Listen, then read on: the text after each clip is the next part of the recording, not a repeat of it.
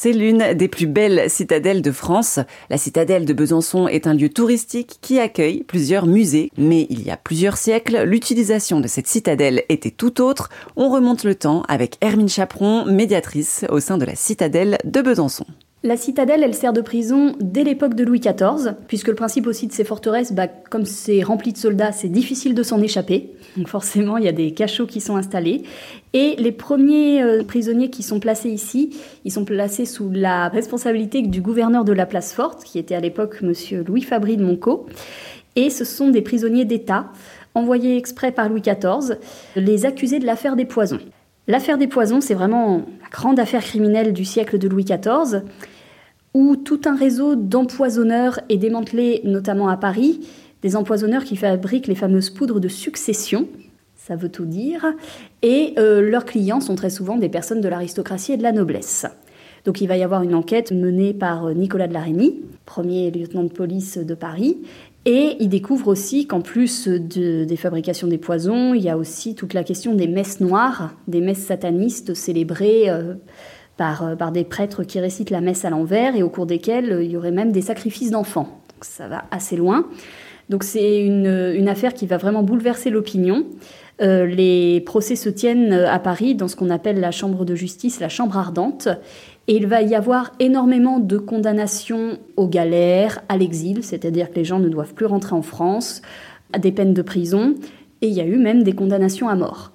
Et à la fin, comme le scandale touchait beaucoup de personnes euh, liées à la cour, entre autres Madame de Montespan, la favorite de Louis XIV, eh bien, les prisonniers ont été envoyés purger leur peine un peu aux quatre coins de la France pour calmer tout le monde. C'est comme ça que certains ont atterri dans les geôles de Besançon. Si on veut citer quelques prisonniers de l'affaire des poisons, il y a eu ici euh, Romani, un valet de chambre de Louis XIV suspecté de vouloir empoisonner le roi. Alors lui, il est mort à la citadelle après 48 années de détention. C'est long. Euh, un certain Le Sage, qui n'avait de sage que le nom, c'était un parfumeur, c'est-à-dire que c'est quelqu'un qui empoisonnait les vêtements. Et entre autres, l'abbé Guibourg, un prêtre suspecté de célébrer des messes noires pour Madame de Montespan. C'est des personnes qui ont été enfermées à Besançon À la citadelle, oui. Est-ce que vous savez quel bâtiment, ou du moins nous décrire le bâtiment où étaient enfermées ces personnes-là? Principalement, c'était dans ce qu'on appelle aujourd'hui le Front Royal et le Front de Secours. Et au niveau du Front Royal, c'était de part et d'autre du logis central, parce que le logis central, c'était la demeure du gouverneur de la place forte. Et comme les prisonniers étaient sous sa responsabilité, bah, les cachots étaient placés à côté euh, de son logement. Et il y avait aussi des cachots aux entrées de la citadelle, c'est-à-dire sous les porches principaux. On peut voir encore aujourd'hui, euh, du côté de la billetterie de la boutique, des marques de grilles dans les portes. Les cachots étaient dès l'entrée, ça montrait la puissance de la place forte, et comme ça, les prisonniers en cas d'attaque étaient en première ligne. Et depuis Paris, comment ils faisaient euh, pour euh, emmener bah, ces prisonniers jusqu'à Besançon? Ça devait prendre du temps? Oui, mais les routes se développent énormément à l'époque de Louis XIV. Le réseau, euh, on va pas dire que c'est facile de circuler, mais euh, ça prend, je pense, pour faire Paris-Besançon, il faut au moins 15 jours, au moins. Donc euh, oui, ils étaient véhiculés sous bonne escorte. Et ensuite, une fois qu'ils arrivaient à la citadelle, ils n'en bougeaient plus. Mais voilà, ça se faisait à cheval. Tout se faisait quasiment à cheval, mais parfois ils utilisaient même les bateaux sur les canaux pour circuler. Mais je pense que les prisonniers sont plutôt arrivés dans des dans des charrettes. ils ne devaient pas avoir un grand confort au moment du voyage et encore moins quand ils étaient dans les geôles. Et ensuite, la citadelle a encore servi de prison. Au XVIIIe siècle, il y a eu beaucoup de prisonniers de guerre selon les différents conflits. Il y a eu des prisonniers à l'époque de la Révolution. Il y a eu des partisans de Napoléon qui ont été enfermés ici après la fin de l'Empire. Il y a eu des prisonniers de guerre prussiens au moment de la guerre franco-prussienne de 1870 dont un civil, un certain Théodore Fontane, un écrivain qui était en France à ce moment-là et euh, un civil qui a été pris pour un espion, qui a été enfermé dans différents lieux, dont la citadelle. Et euh, ensuite, une fois qu'il a été libéré, il a écrit un livre, son journal de captivité, où il raconte ses aventures d'enfermement en France. Et il y a tout un chapitre qu'il consacre aux 18 jours qu'il a passés dans la citadelle de Besançon. Donc ça, c'est une bonne trace pour euh, imaginer à quoi ressemblait la citadelle au 19e siècle. La dernière fois que la citadelle a servi de prison, c'était entre 1944 et 1948, après la Seconde Guerre mondiale, au moment où on l'a nommé dépôt 85, c'est-à-dire un dépôt de prisonniers de guerre allemands, comme il y en a eu beaucoup en France euh, après la Seconde Guerre. Et il y a eu ici, sur les quatre années, environ 6500 prisonniers de guerre allemands gardés.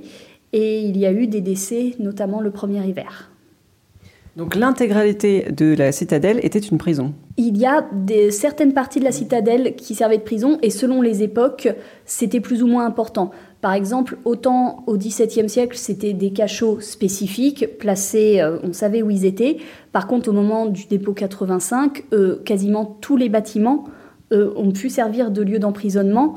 Euh, parce que justement il n'y avait plus la vie de garnison aussi intense que celle du XVIIe et du XVIIIe siècle, donc on pouvait prendre d'autres pièces. Donc ça dépend vraiment des siècles et des années.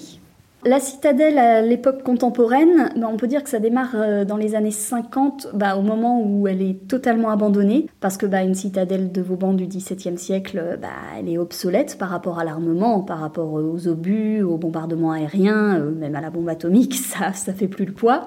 Donc euh, c'est vrai que Besançon, qui est quand même une grande cité militaire, s'est pourvu d'infrastructures beaucoup plus modernes et ne s'est ne s'est plus réfugié dans la citadelle. Donc dans les années 50, la structure est, laissée à l'abandon.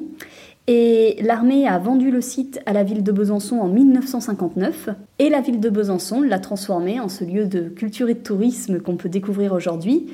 Donc le principe, ça a été d'installer notamment des musées à l'intérieur. Trois musées labellisés Musée de France, le musée Comtois, le Muséum d'histoire naturelle et le musée de la résistance et de la déportation. La période où la citadelle a été abandonnée, est-ce qu'il y avait des curieux qui osaient un peu s'aventurer par ici? C'est difficile d'expliquer ce qui a pu se passer à l'intérieur de la citadelle. Je pense que oui, il y avait déjà des, explorations de sites abandonnés à l'époque. Je pense qu'il y en a qui rentraient, même si ça restait quand même officiellement un site militaire. Donc les portes devaient quand même être fermées. Par exemple, aujourd'hui, c'est impossible de rentrer dans les forts 19e siècle qui sont dans les alentours de Besançon. Ça reste quand même euh, militaire, donc c'est fermé. Et la citadelle servait quand même de, base logistique, il y avait du dépôt de matériel, donc euh, elle servait pas à grand-chose, mais elle n'était pas ouverte au public littéralement. Est-ce que vous savez si les Byzantins regrettaient qu'elle soit fermée parce qu'elle est quand même imposante, on la voit de beaucoup d'endroits? C'est difficile de le dire. En tout cas, je pense que les Byzantins ont bien redécouvert ce monument quand il a été ouvert au public, une fois que c'est devenu un bâtiment civil. Au départ, euh, il n'a pas été ouvert 7 jours sur 7 comme aujourd'hui.